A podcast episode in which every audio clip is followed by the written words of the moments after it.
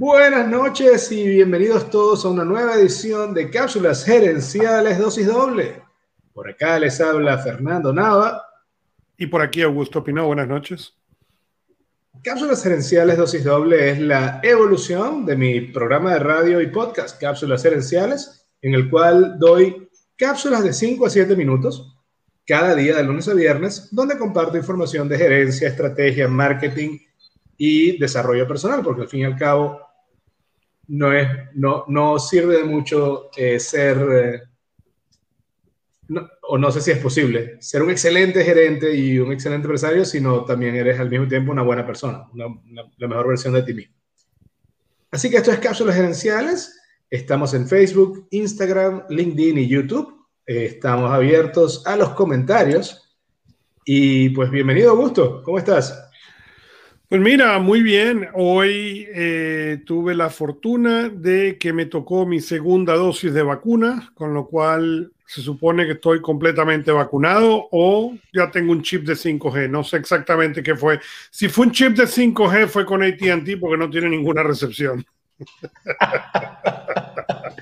ok, eso te iba a preguntar, ¿te sientes que tienes una recepción? No, no, yo traté ah, inclusive de bajar la aplicación, consígase, consígase con el chip y no, no, no funcionó lamentablemente. Tuviste que, sí, es, eso te hubiese ayudado en eso que llama la gente eh, buscarse a uno mismo. Sí, sí, la bajé. Búsquese a uno mismo después de su vacuna, pero no me encuentra la aplicación. Te digo, debe, me debe haber tocado la versión de, de ATT que no tiene señal en ningún lado. Hay una, antes de entrar en el tema, hay un comediante italiano y él decía que, que él veía, él oía cuentos de, él recordaba cuando él era niño y luego cuando su hijo adolescente un momento le dijo así como, no, que quiero irme un año de paseo por Europa antes de empezar a estudiar en la universidad porque me quiero encontrar a mí mismo. Y él dice que él se imagina esa conversación con su papá primera generación de inmigrante y el padre dice, dicho, ¿Cómo que encontrarte a ti mismo? Estás aquí. Estás aquí en mi casa comiéndote mi comida. Sal a buscar un trabajo es lo que es. Pero entonces eso de encontrarse a sí mismo, pues es algo que la tecnología poco a poco nos irá dando. Eh, Mira, eh, a, mí me hubieran, a mí me hubieran ayudado de un tortazo, sin duda alguna, ¿no? tú le hubieras dicho, si tú le hubieras dicho al señor Roger que, oiga, me voy a encontrar a mí mismo. dirían en, perfecto maracucho qué molleja de trancazo te hubieran dado. yo, yo, creo que no es que me habrían apoyado, pero me habrían dicho así como, tú estás bien. ¿Has probado trabajar? Hay mucha gente que se encuentra a sí mismo en su oficio. Pero bueno, el tema esta semana es a cinco tipos de clientes eh, difíciles y cómo manejarlos. Ah, Augusto, ¿tú tienes algún, tienes un par de casi de décadas de experiencia en ventas? Eh, ¿Has tenido no, no, yo no voy a reconocer eso. Tú lo que quieres es que yo salga viejo aquí del podcast. Una, una falta de respeto eso. ¿eh? eh ¿Has tenido algunos clientes difíciles en tu, en tu carrera? Nunca, nunca. Todos los que me tocaron a mí siempre fueron fáciles. No, no, no, no se lo crean, como decían en no, no, no, no se lo crean. Yo, muchos clientes difíciles me han tocado, me han tocado en mi, en mi, en mi vida y no solamente eso, me han tocado hacia afuera y hacia adentro eh, con los años y evolución de la, de la profesión. Eh, no solamente esos clientes difíciles a nivel de tratar de venderlos, pero también cuando entras como consultor y tratar de conciliar los departamentos, se vuelve algo difícil. Yo he dicho que una de las grandes habilidades que, que, a mí me ayudó siempre y siempre me ha ayudado a mi carrera al día de hoy es lo que yo llamo la posibilidad de hablar múltiples idiomas. Y no, no me refiero al inglés o al español, sino a la posibilidad de poderme comunicar con el de contabilidad y entender su problema desde el punto de vista contable y, traducir esa información al de operaciones en términos operacionales y traducir eso a finanzas en términos de finanzas y poder traducir eso a términos de venta. Y eso me ha ayudado a lidiar con, con, mucha gente difícil, como digo, a nivel de afuera o a nivel de adentro. Muchas veces esas dificultades provienen de esa falta de comunicación y de esa comunicación y que la gente se frustra de que no logran explicar su problema o de que no logran sentir que alguien le está tratando de entender el problema. Em, voy a hacer una breve pausa para pedirle a mi, a mi agente de redes sociales que si puede pasar a, la gente el link de, que ya estamos al aire. Em, y eh, fíjate que hay algo que tú dices, lo que pasa es que me parece fundamental cuando tú hablas de comunicación. y eso que tú dijiste yo necesito recalcarlo porque es cuando tú le hablas a la gente en los términos que para esa gente son relevantes. son, no es un asunto de si, si enviaste, el, si el correo era claro o no, o si, o si tengo un guion hecho que voy a compartir. No, no es que al de ventas le tienes que hablar de una manera, al de contabilidad de otra, al gerente de otra. Y si no sabes hacer eso, vas como consultor, vas a tener muchos clientes difíciles, porque en el caso de la consultoría, además tienes un reto adicional, que es que la persona que está pagando el producto no es la persona sobre la cual la consultoría normalmente va a actuar. Es decir, el dueño paga una consultoría para que cambie un proceso, la persona que está a cargo del proceso y, que es la que debe cambiar, por naturaleza humana no va a querer cambiar. Entonces, de entrada tienes un cliente eh, que, involuntario, digámoslo así, en ese sentido. Bueno, no solamente eso, ¿no? Desde el punto de vista de ventas, a, a, la gran mayoría de la gente no le gusta que lo vendan, a nadie le gusta que le vendan. Pero en cambio, a la gran mayoría de la gente le gusta comprar. Entonces, en el momento que tú logras transformar esa relación, el proceso mejora. Desde el punto de vista de soporte técnico, a nadie le gusta sentirse que su problema no es importante. El problema a lo mejor no lo es, pero para ese cliente es el problema importante que tienen en este evento. Y es probablemente de lo más importante que tienen en este evento. De otro modo, no estarían tratando de comunicarse contigo. Entonces, es muy importante hacerle sentir eso al cliente. Sí, siento que la es, puede que el problema del cliente no sea importante o, gran, o, grande para ti como, como el proveedor de servicio, pero el cliente siempre debe ser importante y grande para ti, así que su problema, no importa cuál sea, es el problema de un gran cliente. Correcto. Ah, hablando de lo de los clientes, precisamente, una de las cosas que yo recalco muchas veces en el programa, y yo te diría que me, que, que bueno, ya lo dije varias veces y no hace falta decirlo más, y, estaría totalmente equivocado. Pero muchas veces le he dicho a muchos empresarios, amigos, a todo el mundo, sin clientes no hay empresa, sin clientes no hay negocio.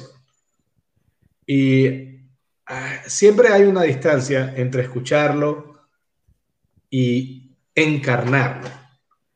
¿Por qué? Porque yo le digo esto a cualquier empresario y me, me va a mirar y me va, a decir, pero claro, Fernando, eso es así, por supuesto. Y si luego les pregunto, ok, ¿cuál es tu sistema de atención al cliente? Ajá. ok. Y ahí es donde se tranca el serrucho. Entonces, si tienes una empresa, no hay un negocio sin clientes, número uno. Y si tienes clientes, la queja del cliente es inevitable. No es si alguna vez se queja el cliente, es cuando se queja el cliente, es inevitable. ¿Y qué tenemos que hacer entre las cosas inevitables? Prepararnos.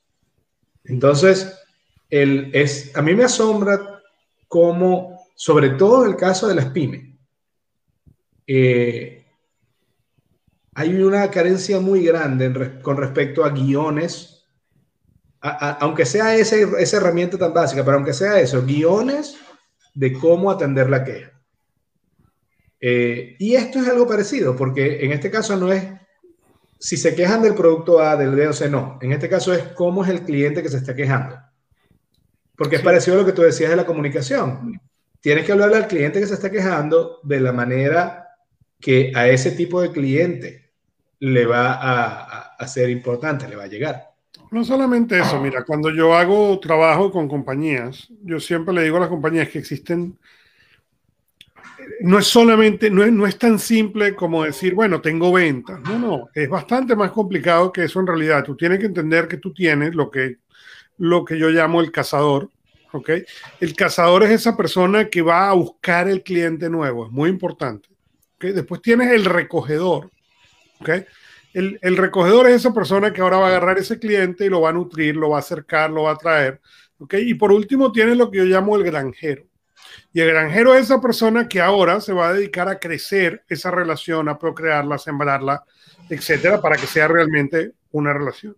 Uno de los errores más comunes que yo encuentro es que el cazador mata. No importa lo que sea, y está, protegido por la empresa, esa es la política. La política es no importa lo que tú tengas que hacer para traer la venta. Una vez que la venta está aquí, alguien más lo va a descubrir. Y eso genera Sí, en muchos casos venta, pero también genera un cliente que es totalmente, que no tiene ninguna lealtad. ¿okay? Y, hay una, disculpa que te interrumpa, pero dime tú si, no, si este no es un riesgo potencial. Por supuesto. Eh, expectativas irreales. Por supuesto. Después tienes ese recogedor, ¿ok? Y el trabajo del recogedor realmente es ayudar a ese cliente a arrancar. ¿ok? Y por último tienes el granjero cuyo objetivo es hacer crecer ese, ese, esa confianza, es convertir esa venta ¿ok? en una relación estratégica. Lo interesante para mí, con muchos años de haber presentado este proyecto y de, entrenar a compañías en esto, es que la gran mayoría de las compañías no tiene ni un recogedor ni un granjero. Tienen un cazador y el objetivo del cazador es tirar a matar. No importa cuál es el objetivo, firmen el contrato. Pero ¿qué sucede? Cuando tú lo haces de ese modo, no existe lealtad ninguna. ¿Qué sucede en muchas organizaciones? Cuando tú empiezas a hablar de, ese recogedor, el gerente de ventas ve ese trabajo del recogedor como una pérdida de una oportunidad de crecer la venta. En vez de pensar que si ese cliente crece, ese cliente va a traer más negocio a la empresa. Lo mismo pasa con el granjero. El granjero normalmente es la gente de soporte técnico.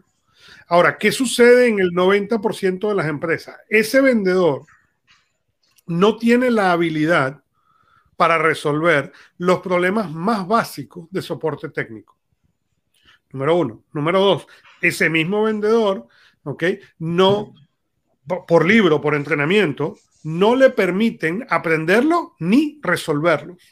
Entonces, ¿qué pasa? Yo como cliente llamo por un problema que es relativamente simple. ¿Cuál es la respuesta del vendedor promedio? Tiene que llamar a soporte. En algunos casos dice, oiga, lo voy a pasar a soporte. Y muchas veces es un problema que el vendedor debería poder conocer. ¿Y cuál es la diferencia entre una cara y la otra? Cuando tú pasas al soporte, ahora me vas a poner otra vez al final de la fila, otra vez tengo que esperar, otra vez tengo que volver a explicar mi problema, etc. Desde el punto de vista del cliente se convierte en un trabajo totalmente molesto. ¿Qué sucede cuando tú llamas como cliente y yo te ayudo a resolver ese problema básico? O inclusive en problemas no tan básicos, oye, no sé cuál es la respuesta, pero déjame tratar de escalarlo y voy a regresar. Y si yo no puedo, te voy a conectar ya con la persona. Tú ya me contaste la historia, ahora yo voy a contársela a esta persona y si eso no funciona, te voy a llevar directo a nivel 2. Eso genera una relación bien cercana entre el vendedor y el cliente. Los vendedores que yo conozco, que he tenido la oportunidad de entrenar, que he tenido la oportunidad de trabajar, que toman este mensaje, ¿ok? Se convierten no solamente en vendedores espectaculares, pero se convierten además en una herramienta porque ahora el cliente no le pertenece a la empresa, le pertenece al vendedor. Y yo tengo casos, ¿ok? De gente que, yo, que han pasado por este entrenamiento, ¿ok? En el cual cuando se van de la empresa, ¿ok? Buscan otro trabajo, las, los clientes llaman y dicen, no, pero es que yo no quiero trabajar con, con yo quiero trabajar con este, ¿dónde está este? No es que este se fue a trabajar a otro lado. Ah, bueno, entonces déjame ver cómo averiguo. Más atrás me voy yo.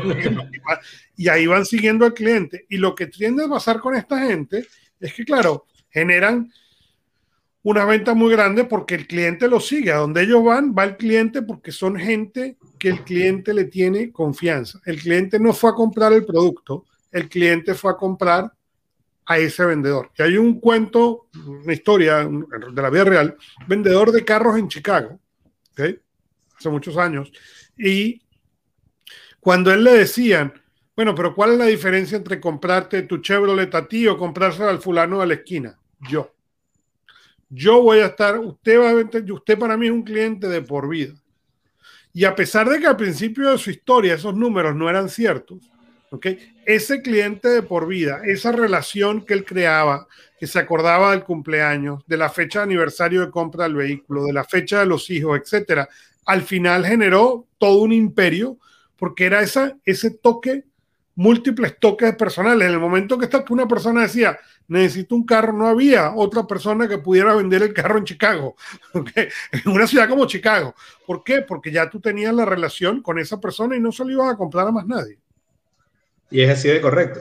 Eh, vamos a hablar entonces hay, de estos cinco, eh, digamos, los cinco grandes categorías de cliente difícil que, que he estado compartiendo durante la semana en cápsulas gerenciales eh, son el cliente agresivo, el cliente indeciso, el cliente quejón, el cliente apurado y el cliente sábelo todo. Vamos a empezar con el cliente agresivo. Voy a darte un poquito de información y de hecho, eh, y vamos a, tener un poco de, back and forth acerca de esto. Recuerden que estamos, eh, si quieren comentar algo, mandar cualquier mensaje, estamos a la orden y pues sencillamente envían el mensaje y los saludamos por acá. Ah, el primer cliente es el cliente agresivo. El cliente agresivo es ese que llega, uh, llega molesto, llega hablando duro, llega con un lenguaje no verbal precisamente agresivo, una especie de bully, actuando pues de una manera muy particular. Y, y digo el cliente agresivo es o hemos sido, porque yo creo que todos hemos pasado por ahí en algún momento. En mi opinión, en mi experiencia, hay tres causas posibles por las cuales un cliente es agresivo. La primera es que esa persona es así. Que esa persona es así con todo el mundo todo el tiempo.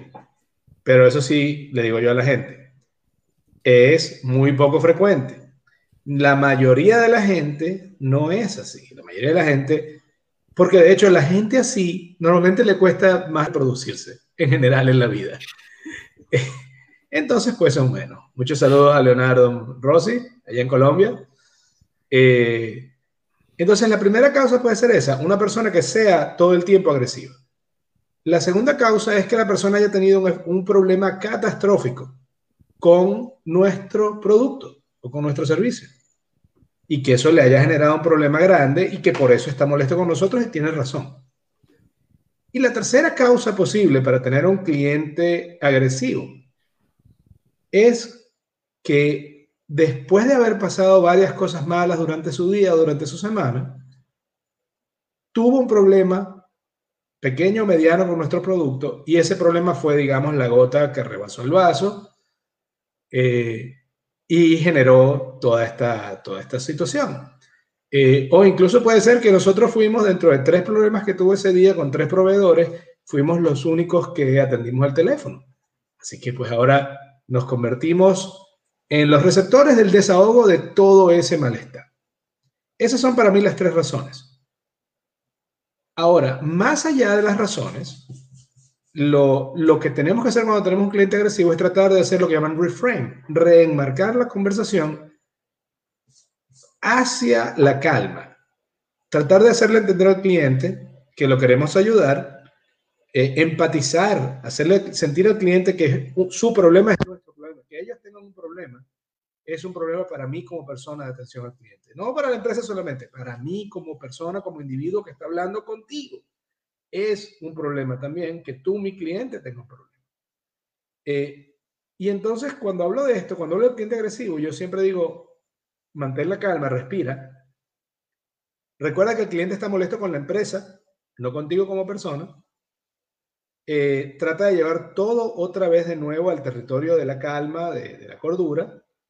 Em, y, eso es para mí la mejor solución. Hay, sí, sí creo que es conveniente tener algunos límites. Es decir, si alguien empieza como a pegarle a la mesa o a, o a decir groserías en voz alta o lo que sea, eh, el mínimo respeto no se debe perder, no, no, no, no, importa lo que se esté hablando, el mínimo respeto no se debe nunca perder, pero... Correcto, correcto. Por eso yo soy amigo de, yo siempre le digo a la gente de atención al público, valida la frustración, pero no la manera de comunicarse. Tampoco puedes regañar por la manera de comunicarse, porque ¿qué haces tú? Eh, y yo lo he, vivido de los, de, como padre y como hijo, los, lo he vivido en los dos lados cuando yo metía la pata y mi papá y mi mamá me regañaban por algo, el, el, hecho de que lo hicieran agresivamente me hacía defenderme, aun cuando yo estaba equivocado. Y viceversa, cuando yo he regañado a mis hijas de mala manera, ellas se defienden aunque estén equivocadas. ¿Por qué? Porque ante un ataque lo natural es defenderse. Ante sentirse atacado, lo que vas a hacer es, no vas a ponerte a pensar, déjame ver si será que tengo, no, tu primera reacción va a ser defensiva. Entonces, si el cliente llega molesto y, y agresivo, como sin razón, y la persona de, persona de atención al cliente lo que hace es como tratar de rápidamente ganar el pleito o, o incluso caerse de gritos con el cliente, tranquilo, no, no, hay problema, perdiste el cliente. Y probablemente la gente que estaba alrededor y vio ese intercambio, los que tengan dos dedos de frente van a decir así como, ajá, y cuando sea yo el que tenga un mal día, me van a tratar así. Entonces, ese es el problema. Además, es lo que yo le recomiendo a la gente ponte en el zapato del cliente o me vas a decir que, que tú nunca estuviste del otro lado, que tú nunca estuviste molesto y estabas hablándole golpeado a una persona atención al cliente, ¿entiendes? O sea, todos hemos tenido en algún momento nuestros fallos. ¿Y qué es lo que nos ayuda en ese momento como ser humano? Que nos traten como ser humano. Valida mi frustración, hazme sentir que para ti es un problema, que yo como tu cliente tengo un problema, ayúdame a calmarme y te vas a dar cuenta que al final lo que vas a lograr es que consumida la rabia, ese cliente no solamente está dispuesto a hablar, en muchos casos ese cliente está penado y se vuelve un cliente súper más dócil. Por ahí te envío saludos también a Leonardo, también muchos saludos a Henry Sánchez Manuel. Uh, y sí, sí, claro, damos cursos de herencia y mercadeo también. Eh, Justamente lo que estaba tratando era de poderle responder a Pocho, pero no lograba entrar. En todos lados me salía como cápsulas gerenciales y quería responderlo como yo. Sí, sí, por eso le pones estimado. Saludos, Leonardo nos está haciendo reír por acá. Pero sí, Henry, damos mucho, damos cursos de múltiples cosas. Los hacemos tanto en company como genéricos, sea más, más eh, eh, eh, conveniente para ti. Puedes enviarnos un mensaje, si quieres, por aquí mismo por el chat o con, con un contacto, o por el Facebook o Instagram, y pues nosotros felices de ayudarte. Sí, si nos mandas un mensaje privado a cápsulas, Henry, eh, con mucho gusto te contestamos y podemos conversar eh, por fuera sin, sin, con muchísimo gusto. Y, y, algo que me, siempre le digo a la gente, fíjate que le habla de, de gerencia y mercadeo, ¿no? Y, y, es que el marketing, ¿de qué te sirve a ti hacer el marketing? Y la venta. Si no vas a tener servicio al cliente bien, si no vas a atender a tu cliente difícil en sus malos días. entonces, una vez más, el cliente difícil es muy, muy, muy probable que tenga una razón para estar molesto. Por acá comparte una de las personas que nos escucha que eh, cuando veían a un cliente molesto le ponían una, una, si era un hombre, le ponían una persona, una mujer muy bonita a atenderlo. Y el cliente dice que se calmaban porque el cliente, pues, no le iba, el cliente que era feo no le iba a hablar golpeado a la mujer bonita. Y todas estas cosas, ojo, todas estas cosas parece un chiste, pero es, estás apelando a la humanidad del cliente. La realidad es que mientras el cliente no mientras el cliente esté molesto, mientras el cliente esté hablando de la manera incorrecta, estamos siendo improductivos. El cliente tiene derecho a estar bravo, pero la realidad es que para resolver el problema nos tenemos que calmar. Así es. Eh, y, pero también, una vez más, es tu cliente, es quien te paga el sueldo. ¿De qué te sirve como persona de atención al cliente en, enfrascarte en una pelea? Siendo sincero, y yo lo dije en el programa del lunes, las únicas personas que ganan, eh, que, que, hacen su vida a punta de pleitos, son los abogados y los peleadores profesionales. Los demás venimos de vender, no de ganar una pelea. No eh, solamente eso, y eso es algo muy importante de, de, de considerar. Como tú dices, no es acerca de ganar la pelea o perder la pelea. Hay dos problemas. Número uno, qué va a pasar después. ¿Okay? ¿Cuál, ¿Qué es lo que estás tratando de hacer? Porque la decisión puede ser estratégica, decir, yo no quiero este cliente más y hasta aquí llegamos. Y eso es una decisión estratégica válida bajo ciertas circunstancias. Pero ¿cuál es el ejemplo de esa en otro, sí. Y, y, yo voy a contar una historia que, que, hemos contado anterior, que yo he contado anteriormente en este caso, y voy a contar las dos historias, las he contado en cápsulas esenciales, a las ambas, ¿no? La primera fue en la tienda Microsoft, ¿ok? Eh, mi suegra compró un Surface y se murió. Y llegamos a la tienda Microsoft, ya no estaba en garantía, Pero cuando llegamos... Se, murió la, Surface. No, la Surface, sí. Se murió la computadora. No la suegra. Que no la suegra. Y cuando, cuando llegué a la tienda Microsoft, okay, me dijeron, su computadora está fuera de garantía. Bótala a la basura y cómprese una nueva. No tiene dos, no tiene dos años. Me dice, nosotros no la reparamos, bótala en la basura. ¿Ok? ¿Está bien? ¿Cuál fue la solución? Sí, la, la computadora la reemplazamos, pero no con una Surface. Tiempo después, eh, el MacBook de eh, mi esposa tiene que llevar, iba a Apple, era de, eso que tenían problemas en el teclado, entonces hubo un problema en el teclado, yo la llevé a la Apple a que la repararan. ¿Okay? Llevo el teclado y vuelvo a buscar el día que me toca ir a buscar la máquina, regreso, entro en la tienda, me identifico y cuando me identifico me dicen, por favor, se puede sentar aquí, sale un agente de traje y corbata. Yo nunca he visto a alguien de traje y corbata en la tienda en mi vida.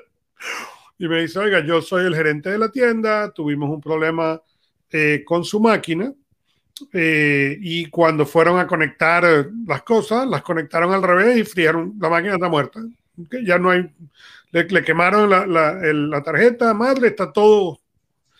Entonces, em, la manera en que lo vamos a resolver, su máquina era un MacBook de tal año y le vamos a dar un MacBook de este año con las mismas memorias, las mismas condiciones, etcétera, eh, para compensarlo. ¿Okay? Y yo todavía tuve la voluntad de preguntar, porque mi esposo le había comprado un color que a mí no me gustaba.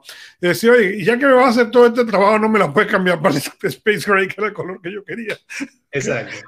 y a lo cual, honestamente, no me puede haber dicho no y me hubiera llevado la otra con una alegría igual. Pero en cambio me dijo, tengo que preguntar, pero lo más probable es que sí. Se fue para atrás y cuando volvió, volvió con la caja del color que yo quería. ¿Cuál es la diferencia?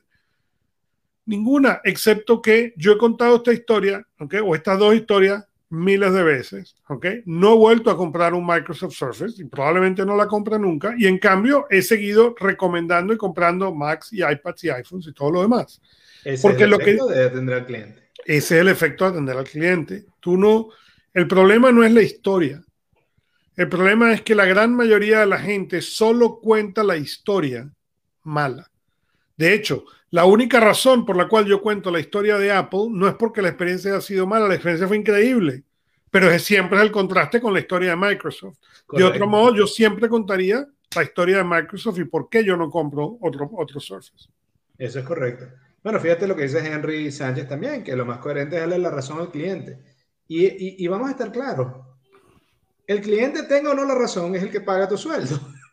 Entonces, vamos a empezar por, el trato humano, por sé que estás molesto, déjame ayudarte.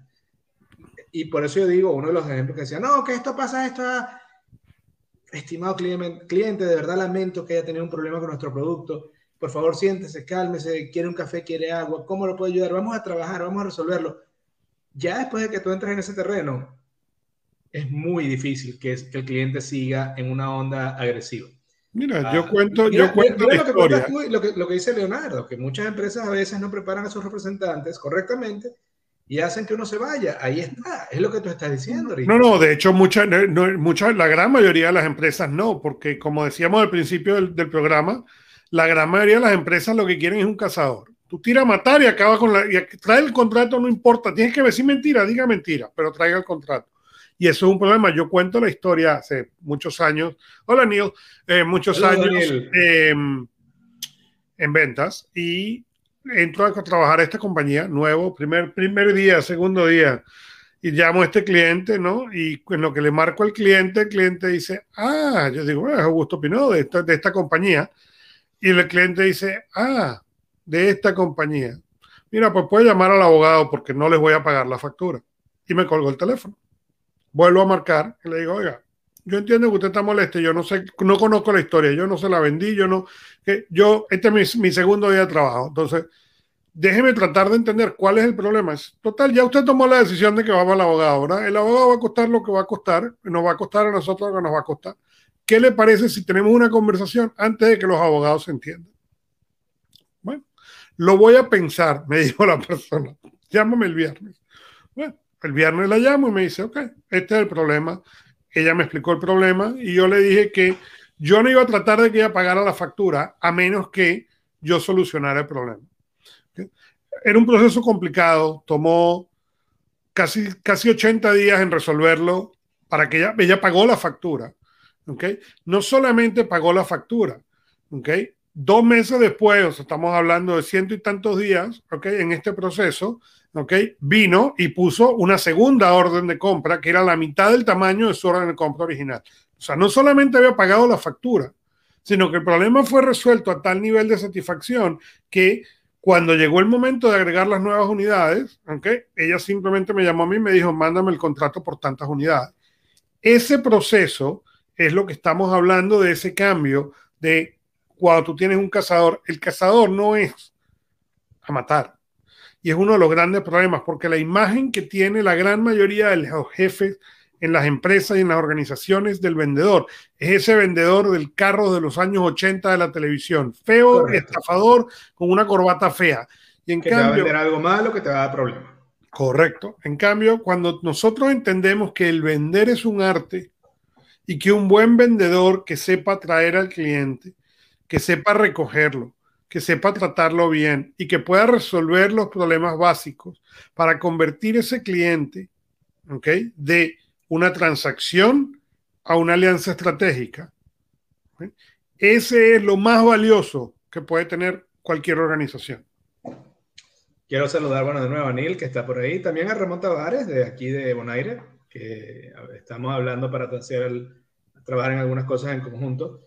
Ah, antes de pasar a la siguiente tipo de clientes, solo quiero decir que con los clientes agresivos o molestos que llegan en ese momento bravos, recuerda que están en un ah, estado emocional alto. Y normalmente cuando eso ocurre, si tú logras resolverle el problema de atenderlos bien, no solo se disculpan, sino que además le cuentan a todo el mundo lo bien que tú los trataste porque es un estado emocional alto y es ahí donde se crean las memorias. Ah, también te recomiendo recordar lo que decía eh, eh, Marilyn Monroe. Marilyn Monroe decía, yo soy egoísta, impaciente y un poquito insegura, yo me equivoco eh, y a veces estoy fuera de control y soy difícil de manejar. Pero si tú no me puedes manejar en mi peor momento, tú no te mereces disfrutar mi mejor momento.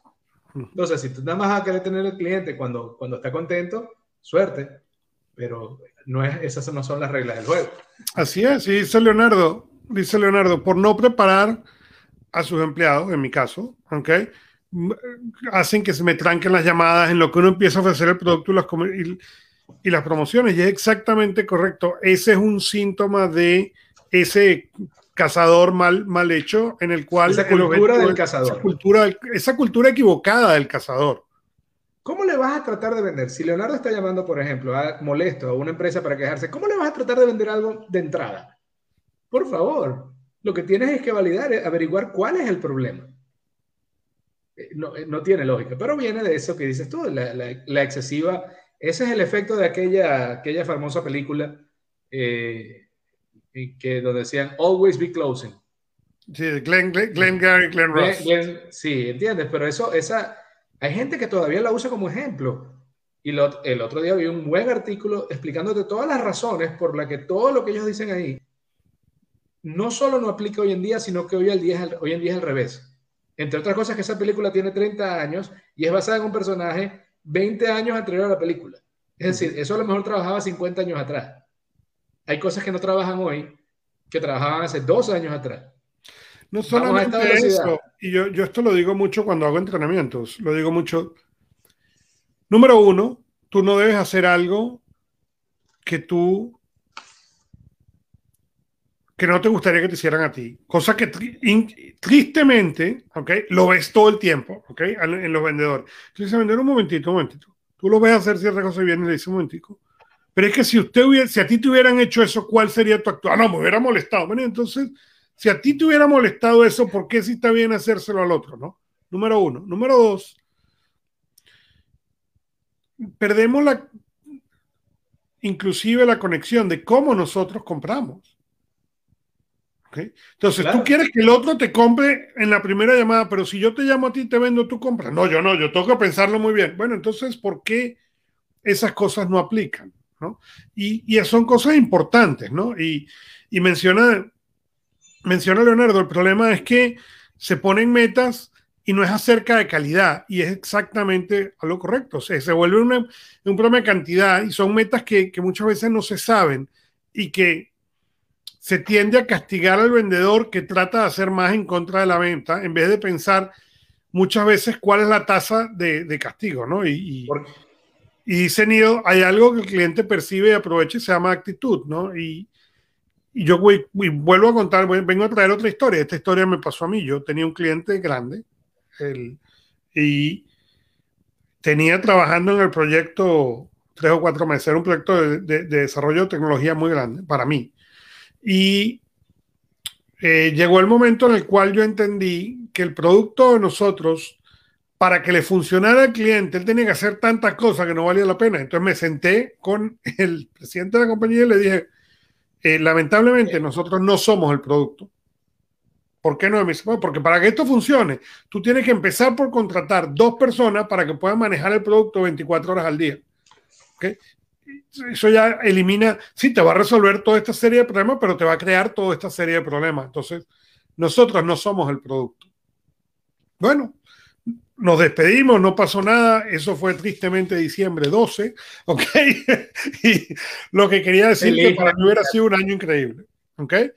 Bueno, se cierra el, se va el año y enero 15 recibo yo una llamada a mi teléfono y era el presidente de la compañía y me dice, mándame la orden que te la voy a firmar. Y le contesté, yo te dije que esto no funciona y que tú tienes que, para poderlo hacer funcionar, tienes que hacer todas estas cosas. Y me dice, sí, yo sé, pero yo llamé a tu competencia y tu competencia dice que eso es facilísimo, lo que quiere decir que ninguno de esa gente con la que yo hablé ha pensado el problema. En cambio, tú te tomaste el tiempo, pensaste el problema, sabes dónde están exactamente las fallas de tu problema, de tu producto, y cómo las podemos compensar con gente. Eso para mí es suficiente porque va a hacer el producto funcionar. Y dicho y hecho, fue una cuenta que entró y creció, se triplicó en dos años. Pero ese trabajo, en general, dentro de la gran mayoría de las empresas, como mencionaba Leonardo, que lo que quieren ver es el número, es un trabajo que está mal visto. ¿Okay? Y de hecho, fue una cuenta con la cual yo me metí en problemas en diciembre por no cerrarla bueno, es que lo hubiéramos podido resolver. No, eso no era mi negocio. Mi negocio era un negocio totalmente distinto. Y la ventaja que yo tenía no era que yo era necio, sino que yo tenía buenos números, como decía Leonardo. Entonces, todas estas fallas, sí, era necio, era un vendedor necio, porque era un vendedor que quería que el cliente fuera una alianza estratégica y no un número, pero tenía los números para compensar mi, mi necedad, ¿no? El problema es cuando la, cuando la empresa está diseñada alrededor de números que son inhumanos y entonces terminas teniendo un equipo de atención al cliente que en verdad es un equipo, un equipo de atención al gerente para decirle lo que quiere oír, no lo que no quiere oír. Te quiero contar hablando de esto, de un caso de escalación, que es en el caso del cliente que jica, el cliente que se queja de todo. Uh, estos clientes existen, son clientes que se van a quejar. No, no es que se, no, es, no solamente es que se pueden quejar de tu precio, de, tus, de los features de tu producto, son el tipo de clientes que se pueden quejar del color de tu pared, se pueden quejar del tipo de uniformes, del, frío o calor que hay en tu oficina. O sea, de, son una máquina de crear quejas. Correcto. ¿Cuál es el riesgo con estos clientes? Uh, uno, ¿por qué hacen esto estos clientes? Una vez más, puede ser una cuestión de personalidad. Hay clientes que quieren que, que son, vamos a estar claros, hay gente que está sola en el mundo y que a veces la única atención que reciben es la gente de atención al cliente. Y hay clientes que, en, pymes sobre todo, que es cara a cara. Hay clientes que van y vuelven y vuelven y vuelven a tu, a tu empresa y se quedan todo el tiempo, pero vuelven a ir porque quieren tener el contacto humano. Eso es posible. También es posible que el cliente se esté quejando porque está tratando de obtener un descuento y sea una estrategia a futuro. Eh, también puede ocurrir que sencillamente el cliente no está alineado con los valores, los core values, los valores centrales de tu empresa. Eh, antes de darte un ejemplo exacto con eso, lo que sí quiero decir con este tipo de clientes es que el riesgo con estos clientes, que no son agresivos, son quejicas, y que te quitan energía y tiempo, muchas veces nuestra, nuestra respuesta natural es no atenderlos o ignorarlos o atenderlos, pero sin escucharlos de verdad. Pero estos, son, estos clientes son como un radar para ayudarte a detectar cosas de tu empresa que puedes mejorar. Porque vamos a estar claros, una queja repetida no es un problema del cliente, es un problema de la empresa. Entonces, esta señora o este señor te va a decir 20 cosas que están mal y tú las obvias todas. Pero a lo mejor una de esas quejas tiene asidero y es una oportunidad para hacer algo mejor. Y yo le digo a la gente, si yo te pongo a ti enfrente 20 cajas de zapatos y en una de esas cajas de zapatos hay 50 mil dólares, ¿tú vas a abrir una y te vas a rendir?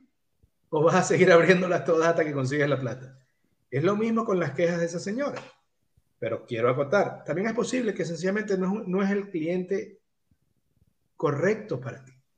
En este sentido, hablo de, voy a hablar de Southwest, una aerolínea norteamericana muy famosa, es muy informal. Cuando Herb Keller creó la aerolínea, él quería competir con los carros, con la, gente de alquiler de carros, porque había gente que alquilaba, por ejemplo, un carro para ir de Nueva York a Boston. Y Herb Keller sale con la idea de, bueno, y si yo logro hacer un, un, vuelo que te cueste lo mismo que el carro. Ok, ¿qué hago para eso? Quitó una gran cantidad de cosas, no hay primera clase, no había comida en el vuelo, y además era un ambiente muy informal. De hecho, no había puesto asignado, etc. Había una señora que volaba y cada vez que ella tomaba su vuelo en Southwest, cada vez al final del vuelo, enviaba una carta quejándose de todas esas cosas. De que no había puesto asignado, de que no había primera clase, de que no había comida, de que, los, eh, de que las personas de la aerolínea echaban chistes mientras se ponían el, el, el, mientras explicaban toda la parte de seguridad cosa que después imitaron todas las demás aerolíneas. Eh, y cada vez que la señora viajaba, escribía una carta con todas estas quejas. Y fue tanto así que en un momento dado el sistema de atención al cliente de, de, Southwest, que era conocido por ser bueno, eh, y eso no quiere decir que no tuviera problemas la aerolínea, quiere decir que el sistema de atención al cliente hacía sentir a los clientes bien. Eh, envió estas cartas hacia el dueño, hacia Herr Keller, y le dijo, esta te toca a ti. Y Herb Keller revisa el, caso, ve las cartas y le escribe una respuesta a la señora y le dice, estimada señora Crapable, la vamos a extrañar. Love Herb. ¿Y por qué? Porque de todo lo que se estaba quejando la señora, no eran fallas de la empresa, eran precisamente las cosas que hacía la, la empresa para diferenciarse de la competencia. Ah, aquí, hay alguien, en el, en el show, en el show que, que va, el, el, el, gerente, el, gerente lo va a llamar a meterlo en problemas, pero bueno. Eso, eso en Venezuela se dice, eh, lo echaste a la calle. En inglés, you threw him under the bus. Yes, pero, pero, pero es muy importante eso que tú dices, y a veces sí es importante entender, hay gente que tiene un problema para cada solución. Así como hay gente, y sí, a veces es sano decir, ¿sabes qué? Vamos a dejar ir a este cliente o no lo creemos, está bien. Pero lo importante es entender dónde está el problema. Y yo creo que en ese caso, eso tienden a ser grandes excepciones a la regla. Normalmente, es más las veces que la empresa está en falta que, la empresa, que las veces en las cuales el cliente está en falta. Digo, no es que no, no haya cliente, pero muchas veces es la empresa fallando, el entender y el escuchar cuál es la necesidad. Y muchas veces entender. Y, ahí te tengo un ejemplo personal, pero de donde yo soy la empresa.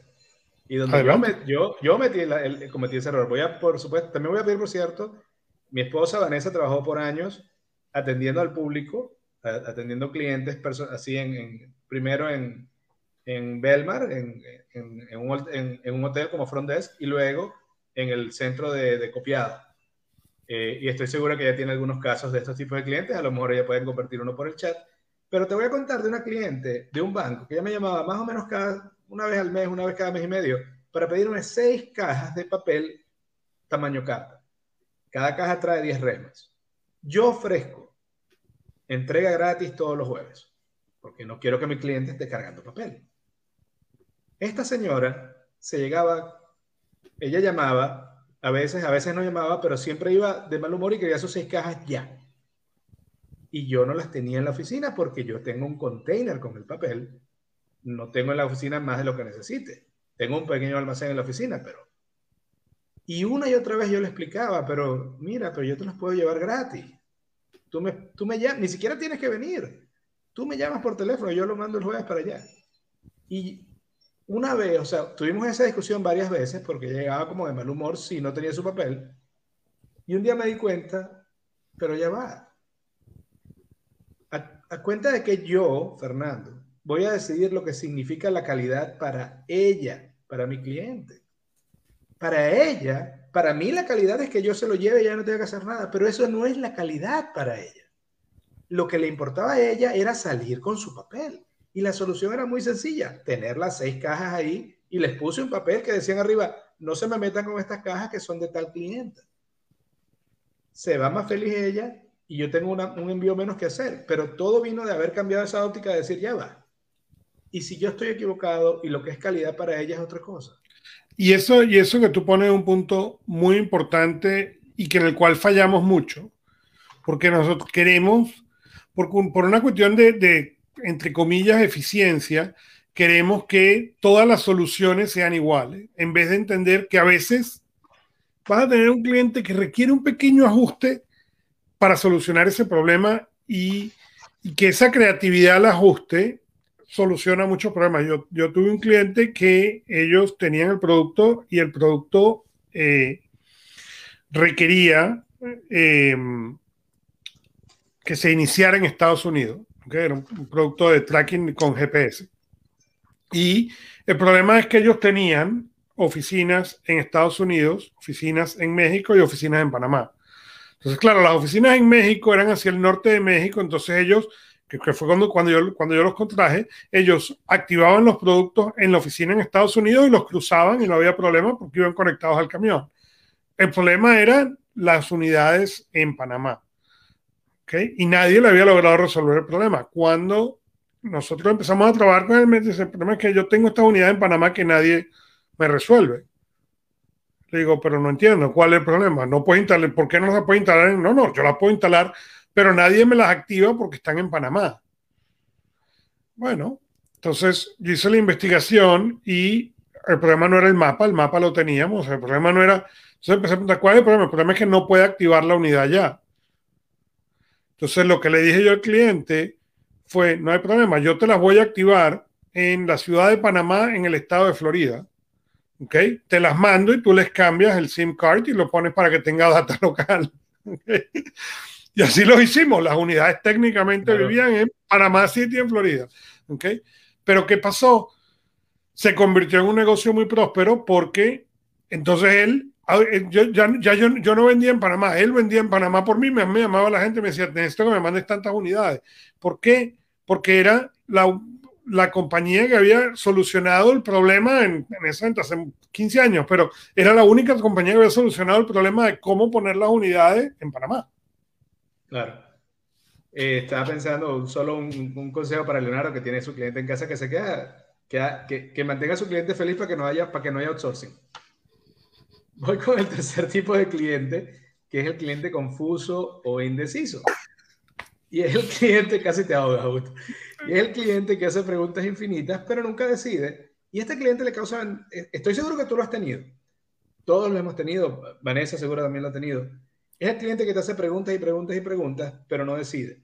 Cuando la pregunta es en vivo, en un diálogo, en el mismo momento, no hay problema cuando estás del lado del vendedor, donde el cliente te dice, oye, pero dime tal información, y tú como vendedor envías la información, y en tu cabeza tú dices, listo, ya tiene toda la información para decidir, y te llega otro correo, y vuelven a pasar dos días, y le vuelven a escribir, y eso ocurre una y otra vez, para el vendedor es frustrante.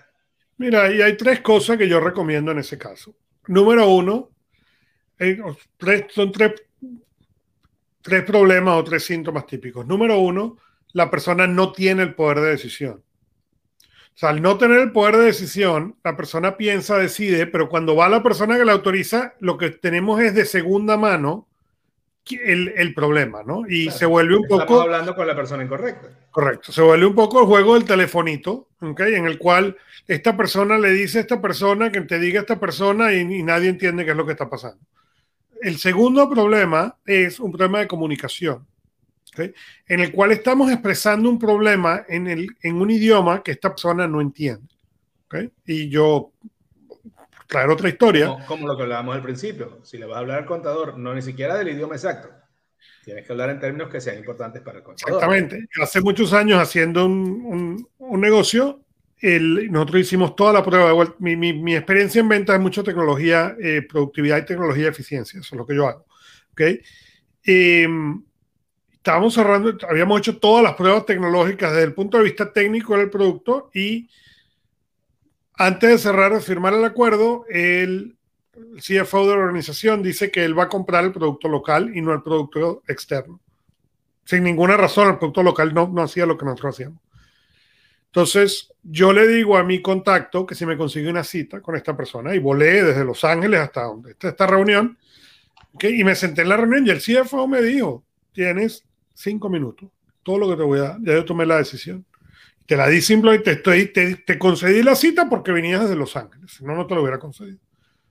Entonces, mi pregunta, yo le hice a él tres preguntas. Una de las preguntas fue, tú sabes que nosotros en este producto, en base a lo que ahorramos en papel y tinta, pues, tú pagas la inversión en menos de tres meses. ¿Ok? Y esa es una pregunta que cuando tú estás hablando con una persona de finanzas es una pregunta muy clara. ¿okay? Sí, correcto. Y en el momento en el cual tú le dices, yo le dije eso, se volteó y le dijo al de, al de, al de este, que era mi persona ahí, eso es cierto. Y él, él, le dice, bueno, entre, el cálculo que yo hago es entre 2.5 y 3.5 meses. El hombre hizo su cálculo mental y me dijo, tiene tu cheque el viernes. Se levantó y se fue. Estuvo tres minutos sentado conmigo. ¿Ok? Pero ¿Por qué? ¿Dónde estaba el problema? El problema no era la decisión. El problema era mi producto era más caro, sin duda alguna, pero él no tenía la confianza porque no manejaba y la información que le dieron fue una información técnica que para él valía absolutamente nada. Entonces, esa y, parte y, es muy importante. Correcto, y el tercer caso, y el tercer caso tiene primero la persona que no es la, la persona que puede tomar la decisión. El segundo es ese caso en el cual la comunicación no está pasando porque el idioma en el que tú le estás hablando a la persona no le dice absolutamente nada. ¿Ok? Y el tercero es el cliente que lo que está buscando es una razón para no hacerlo. ¿Ok? Y ese es el cliente más difícil.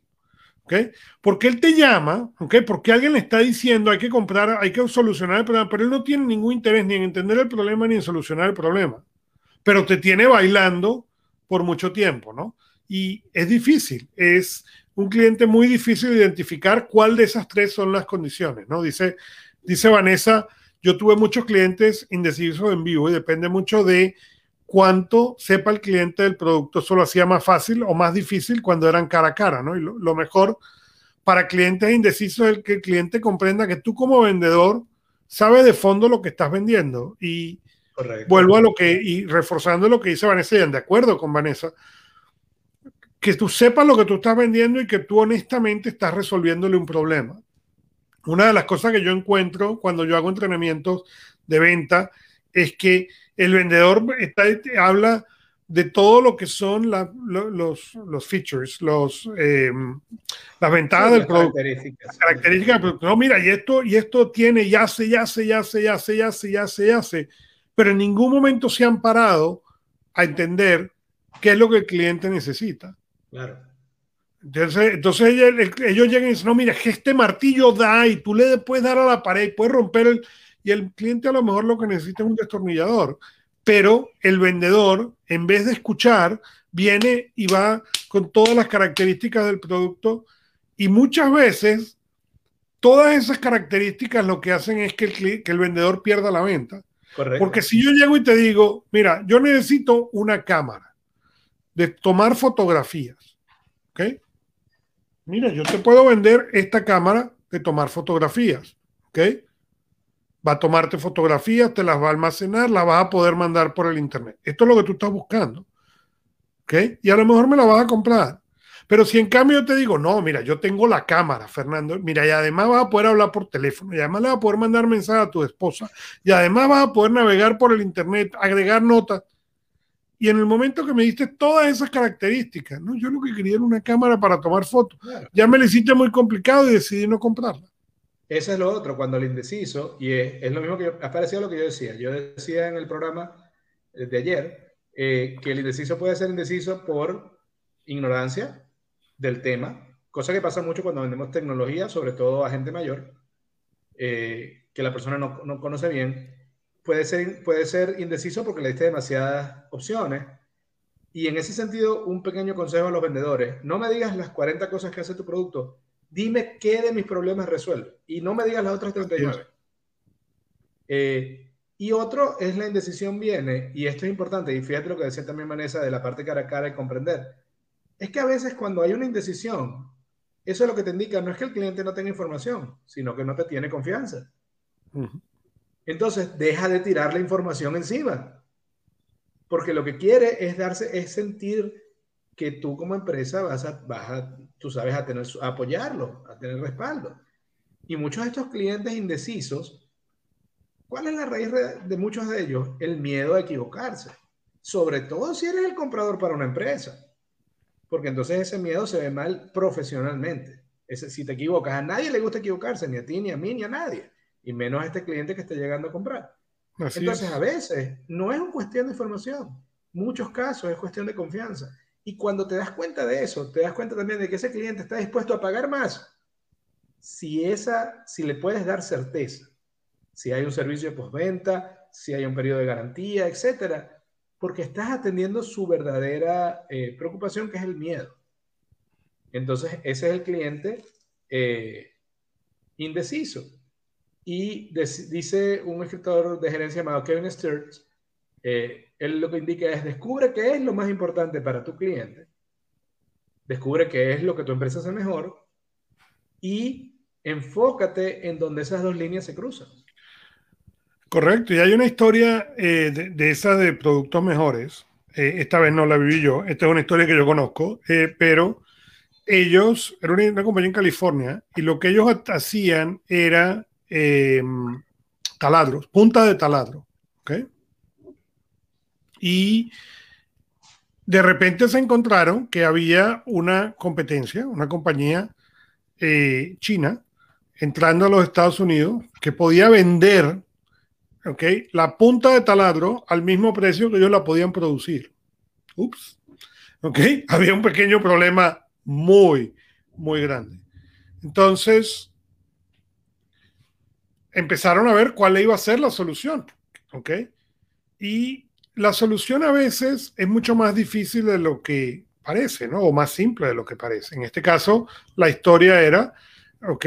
ellos decidieron, empezaron a ver, bueno, ¿qué podemos hacer? Porque ellos venden al precio que nosotros producimos y la calidad de la, del, de la punta de taladro no era muy diferente. ¿ok? Entonces, técnicamente era cuestión de tiempo para ellos estar fuera del negocio, hasta que alguien hizo la pregunta, pero ¿cuál es lo que nos, ¿qué es lo que nosotros hacemos? Nosotros hacemos puntas de taladro. Sí, pero ¿para qué? Bueno, para hacer huecos Ok. Pero ¿qué tipo de hueco? De alta calidad. Ah, ok. Entonces podemos cambiar nuestro negocio para hacer huecos de mejor calidad.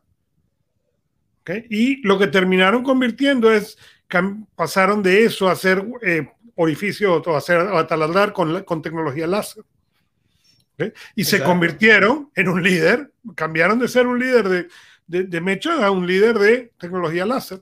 Pero esa es la parte donde se necesita, ¿no? Y a mí me encanta esto que acaba de poner, que acaba de poner Neil aquí. Nuestra falta de información y conocimiento hace fuerte a un cliente indeciso y estoy 100% de acuerdo contigo, Neil. Y es una de las cosas en las cuales yo peleo con 8 de cada 10 dueños de empresa. Cuando tú le preguntas, pero ¿qué sabe tu cliente? ¿Qué sabe tu empleado? ¿Cómo sabe el del producto? Y, él, y no solamente el jefe no sabe, el empleado no sabe y nadie en la compañía entiende. Bueno, pero es que hay alguien ahí en soporte que entiende, sí, pero el flaco de soporte nunca llega. Tu gente de ventas, si, eh, si tu gente de ventas no usa el producto y no sabe cómo usar el producto, no pueden vender el producto de manera eficaz. No solo que no llega, te cuento algo que pasa a veces cuando dicen, no, es que el que sabe es el de soporte, o el que sabe, sí, pero si el que sabe no tiene entrenamiento en atención al cliente, estamos mal. Entonces, si no puedes entrenar a la persona de soporte para que dé atención al cliente, entrena a la persona de atención al cliente para que brinde algún soporte. Sí, me ocurrió una vez que estaba, eh, me llega un, un proveedor, su equipo de shipping me envía un correo diciéndome, buenos días, los siguientes productos de su orden fueron cancelados por problemas de shipping. Cancele la orden y póngala de nuevo. Y me llega, es la segunda vez que me llegaba ese correo en una semana, con dos órdenes distintas. Y le digo, mira, ya esto me acaba de pasar la semana anterior. Yo hago todas mis órdenes ordenadamente para no tener estos problemas. Y ya es la segunda vez que ocurre. Espero que ya no, que no vaya a ocurrir más. Me respondió, sí va a ocurrir más. Yo le digo, disculpa, normalmente cuando un proveedor le causó problema al cliente, es lógico que arranques la comunicación disculpándote por el problema que estás causando. Una vez más, ¿qué están haciendo? Y puedo contar que no va a ocurrir más. Me voy a escribir, sí va a ocurrir más porque es un problema de shipping. Yo copié en todas estas cosas al de ventas. Como a la semana cuando el de ventas ve todos los correos está horrorizado. Y le decía, ¿tú tienes, es un bot o es una persona eso que tienes ahí? Pero bueno, voy a hablar con el cuarto cliente, que además es, un, este yo creo que te va a gustar a ti, que es el cliente apurado, impaciente o creído, entitled. Y este es rapidito porque pueden haber varias causas de un cliente apurado. Vamos a estar claros como en todo. Un cliente apurado puede tener una emergencia real. Hey, lo llamaron y tiene que llevar este papel o este documento o este producto ya tiene media hora para llegar. Ese cliente apurado, que también puede ser apurado porque lo dejó para última hora, no importa la razón del apuro, pero yo he tenido los dos, sé que, Vanessa también los ha visto. Tienes el cliente apurado que llega, ve la cola y vulnerablemente dice, disculpen, de verdad tengo una emergencia, yo sé que voy llegando, pero ¿será que me pueden ayudar? Está ese cliente apurado. Hay otro cliente apurado que llega se pone en la cola, voltea los ojos, se queja, mira el reloj, le da el pie y dice en voz alta y otra vez, pero ¿cuánto se va a tardar esto? Adivina tú a quién atendemos primero y mejor en esos casos. Es, es muy sencillo. Entonces, un tip para uno como cliente es, cuando uno pide, por las buenas normalmente lo obtiene. Así, eh, eso significa que las demás personas te ceden el paso. Y eso ocurre, eso es humano. Eh, pero también hay casos del cliente que es impaciente porque está entitled. Es el cliente que siente, esta empresa no, no, existe sin mí. Es el cliente que siempre, que siente que, que, no puede comprender que tú tengas un horario, que tú no abras los sábados, que, que, que no le respondas los correos el domingo en la noche. Eh, es el tipo de cliente que cuando tú le dices, por ejemplo, mira, el proceso va a tardar tres meses, te va a llamar, te llama cada semana a ver si el proceso ya terminó y tú les dices una y otra vez. A mí ese cliente me encanta porque decide rápido. Eso es verdad, pero tienen... ¿Cuál es el problema con este cliente? Es las expectativas irreales. Y el problema con eso es que a veces somos muy claros. Yo he tenido clientes que me, que me han pedido algo y yo le digo, sí, muy, muy bien, eso se va a tardar tres meses. Y me llaman a las dos semanas.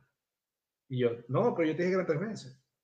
Y me llaman otra vez a, a las tres semanas. Y y entonces, claro, ¿qué pasa? Yo puedo hacer mi mayor esfuerzo por sembrar las expectativas correctas, pero al final y cabo las expectativas están en la mente del cliente y puede haber una disonancia.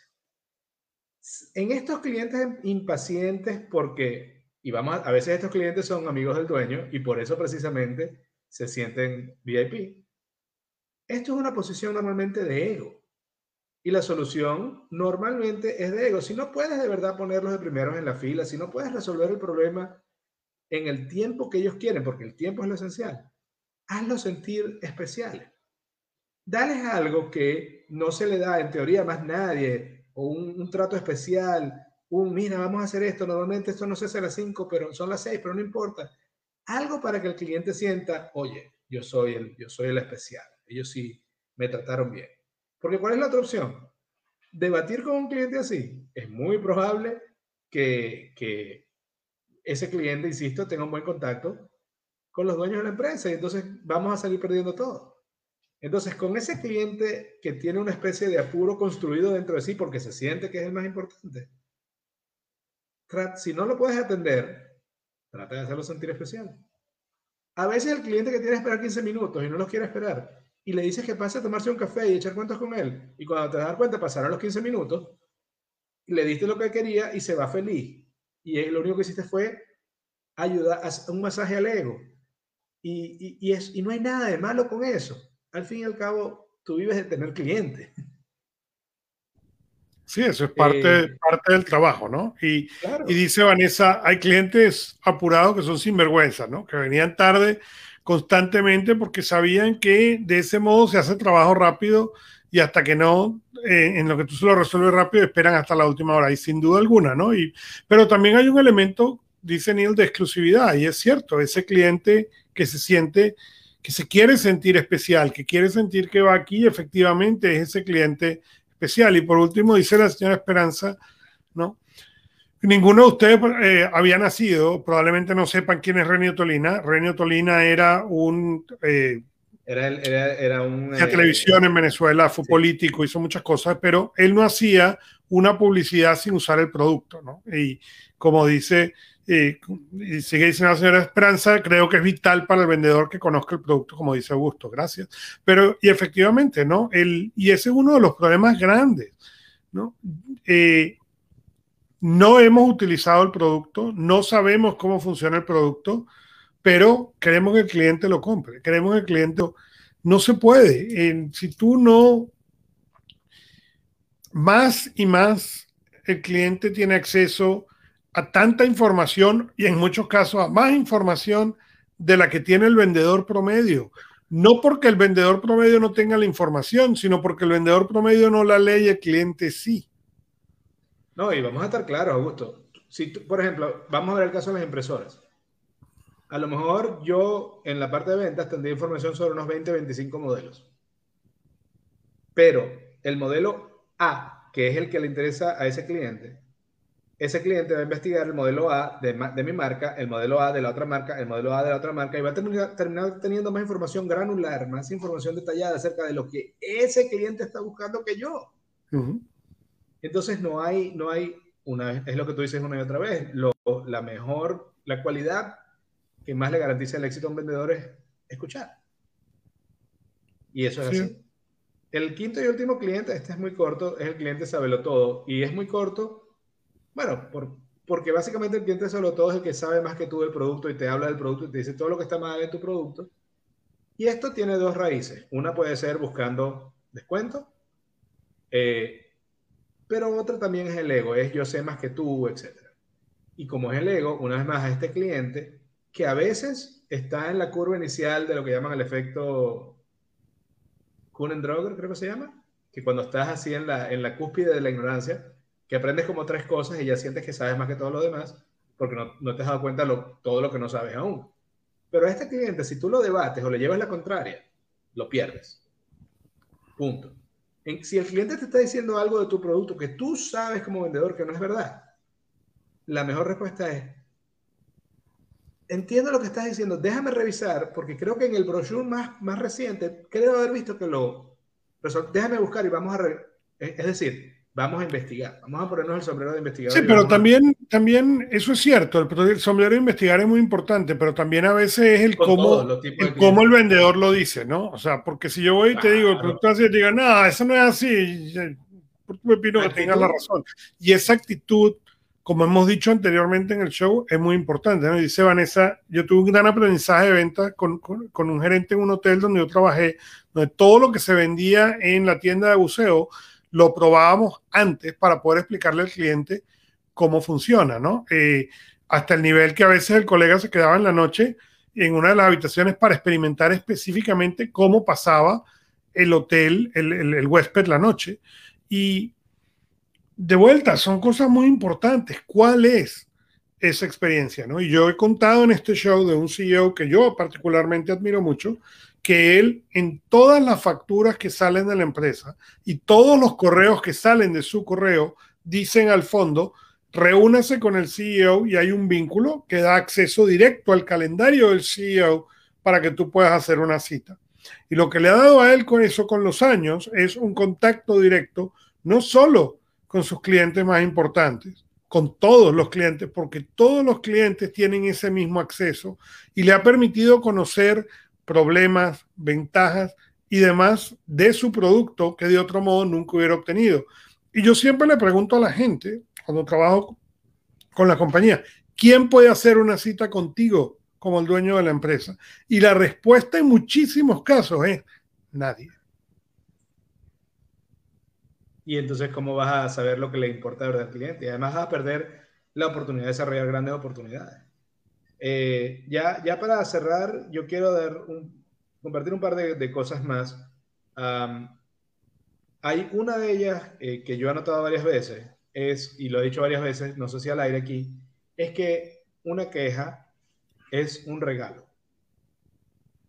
Porque ¿cuál es la otra opción cuando el cliente tiene una mala experiencia y no se queja? o se va o, se traga su rabia y la comparte con todo el mundo, o esas dos juntas. Entonces, cuando el cliente viene y se queja, te está dando un regalo. Te está dando el regalo de darte la oportunidad que te lo vuelvas a ganar. Entonces, ¿qué hace uno cuando, qué hacemos nosotros? ¿Cuál es la respuesta correcta cuando alguien nos da un regalo? Dar las gracias. Y yo creo que sea cual sea de los clientes difíciles que te toquen, al momento de empezar una conversación de, la, de quejas al cliente, lo primero debería ser de corazón, dar las gracias. Gracias, estimado, que tengo este problema con la impresora, con la computadora, etc. ¿Cómo está, señor? Estimado cliente, gracias de verdad por ser nuestro cliente y gracias por darnos la oportunidad de ayudarlo en este momento.